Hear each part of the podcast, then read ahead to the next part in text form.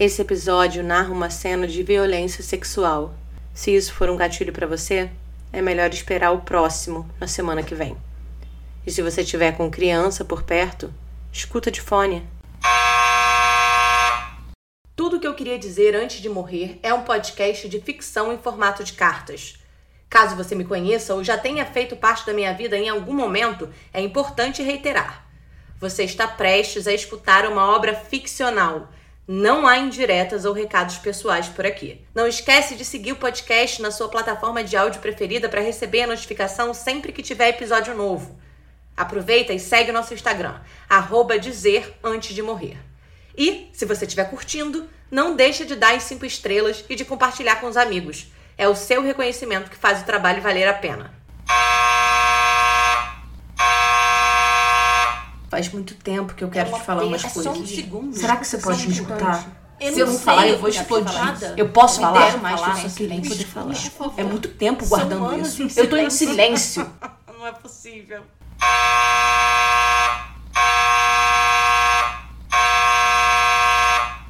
Depois que eu terminei com o Rafael, meu primeiro namorado, eu sentia falta de. hum, de ir a um encontro decente, sabe? Daqueles marcados com antecedência, restaurante combinado, roupa escolhida dois dias antes com a ajuda das melhores amigas, nervoso ao entrar no chuveiro. Depois do Rafa, minha vida sexual ficou bastante intensa, mas era tudo muito fugaz. Troca de olhares, interesse, papinho gostoso, motel, beijo, boa noite, não me liga.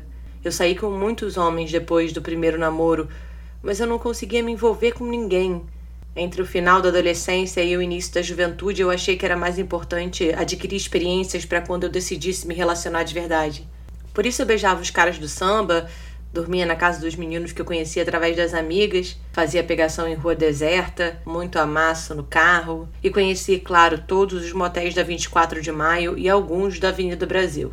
Eu não vou aqui fazer a hipócrita e dizer que eu não me apaixonei. Claro que eu me apaixonei por um boy do carnaval. Todo mundo merece uma história horrorosa do carnaval. E foi isso que aconteceu. Um boy lixo. Mas tirando ele, eu, eu não me apeguei a ninguém.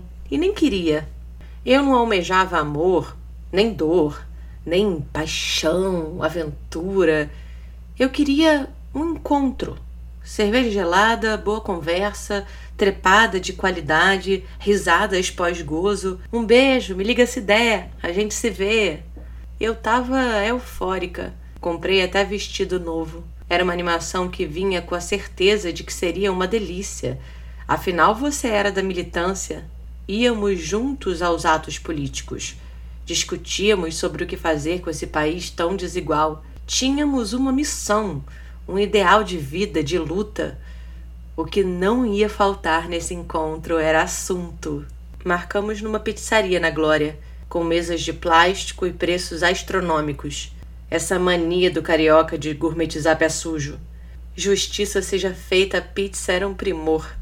Você parecia uma celebridade. Cada hora vinha uma pessoa diferente falar contigo. Essa sua interação com os conhecidos que ali estavam me despertou para um detalhe que eu decidi ignorar. Ah, se a gente desse valor à nossa intuição, a vida era outra. Eu reparei que ao falar com os caras, você trocava sobre política. Viu a última declaração do presidente? Mas o Senado não vai deixar isso passar, duvido. Quando era uma mina, o assunto mudava um pouco, mesmo ela sendo do partido. Nossa, mas você tá linda. Eu te vi no samba de santa, de shortinho, toda se querendo.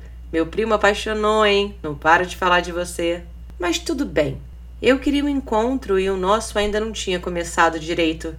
Vinte minutos depois de falar com todas as pessoas ao seu redor, sua atenção se volta para mim. E aí, jornalista? Era assim que me chamavam no partido. E começaram as perguntas. De onde eu era? Estava na militância desde quando? Por que tinha entrado?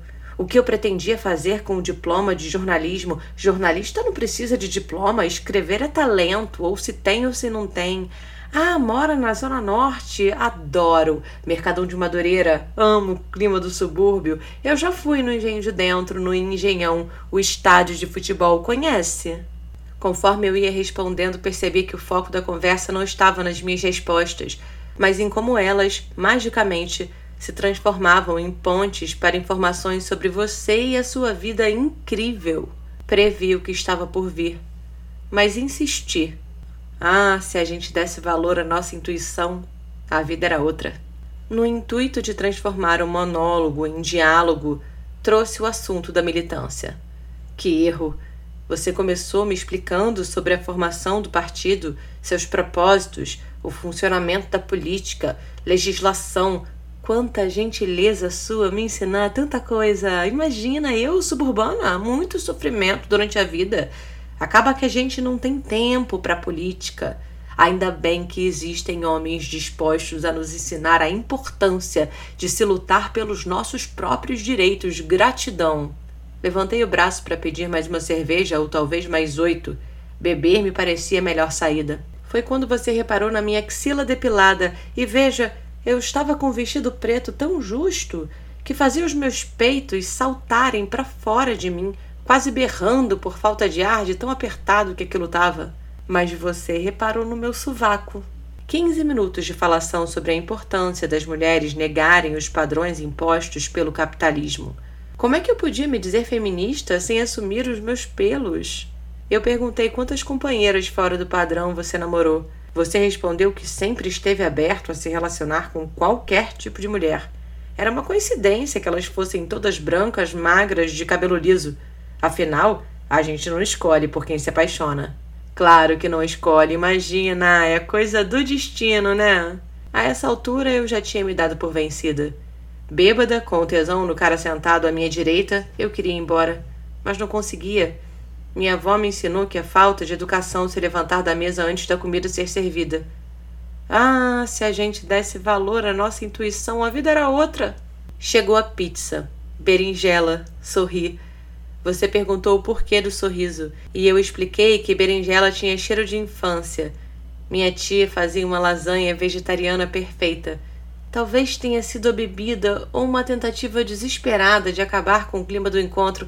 Fato é que eu te contei sobre a morte precoce da minha mãe e da minha tia. E para minha total surpresa, você chorou muito. Achei que talvez tivesse passado por algo parecido, enfim, um assunto que poderíamos dividir genuinamente, com escuta, com cumplicidade. Mas você estava chorando porque suas palavras.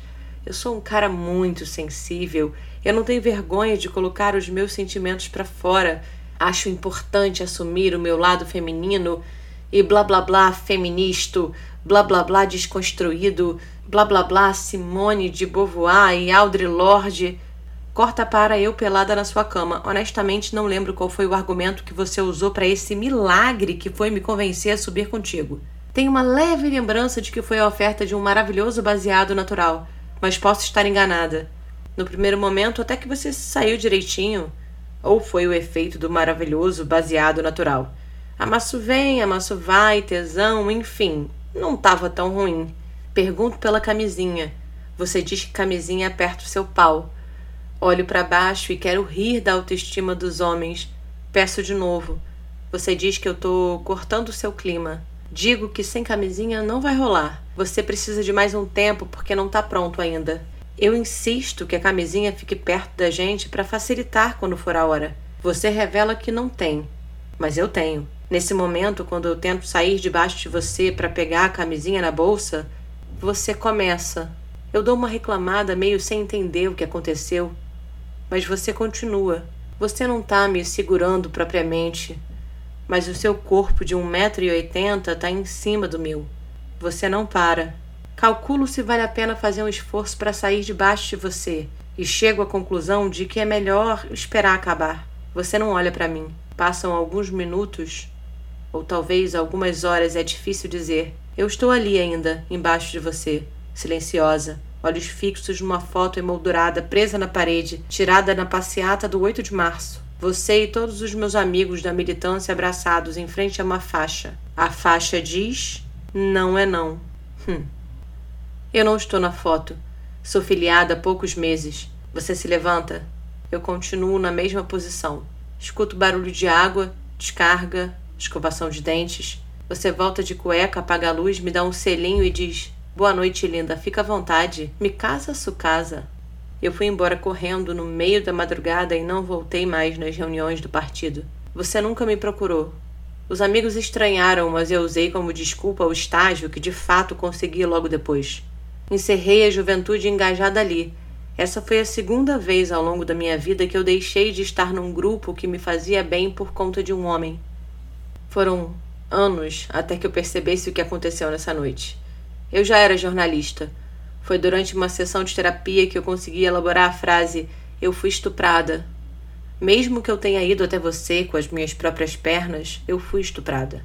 Mesmo que eu tenha sentido tesão em algum momento daquela madrugada, eu fui estuprada. Mas não é por isso que eu escrevo. Essa carta é uma confissão. Anos mais tarde, quando você se candidatou a vereador e era o favorito, sua campanha foi suspensa porque um grupo de mulheres te denunciou por assédio moral e sexual. Adivinha quem escreveu a matéria que destruiu sua carreira política? Acertou! Eu e meu diploma inútil de jornalismo. E sabe o que é o mais louco nessa história toda? É que você não me reconheceu. Porque entre todas as perguntas que você fez na pizzaria, faltou a mais importante. Qual o seu nome? Ah, se os homens escutassem as mulheres, a vida seria outra. Tudo o que eu queria dizer antes de morrer é uma realização de Três Marias Criações Artísticas Texto, interpretação e produção: Helena ARS. O meu eterno agradecimento a você que nos escutou até aqui. Nos encontramos em breve. Um beijo!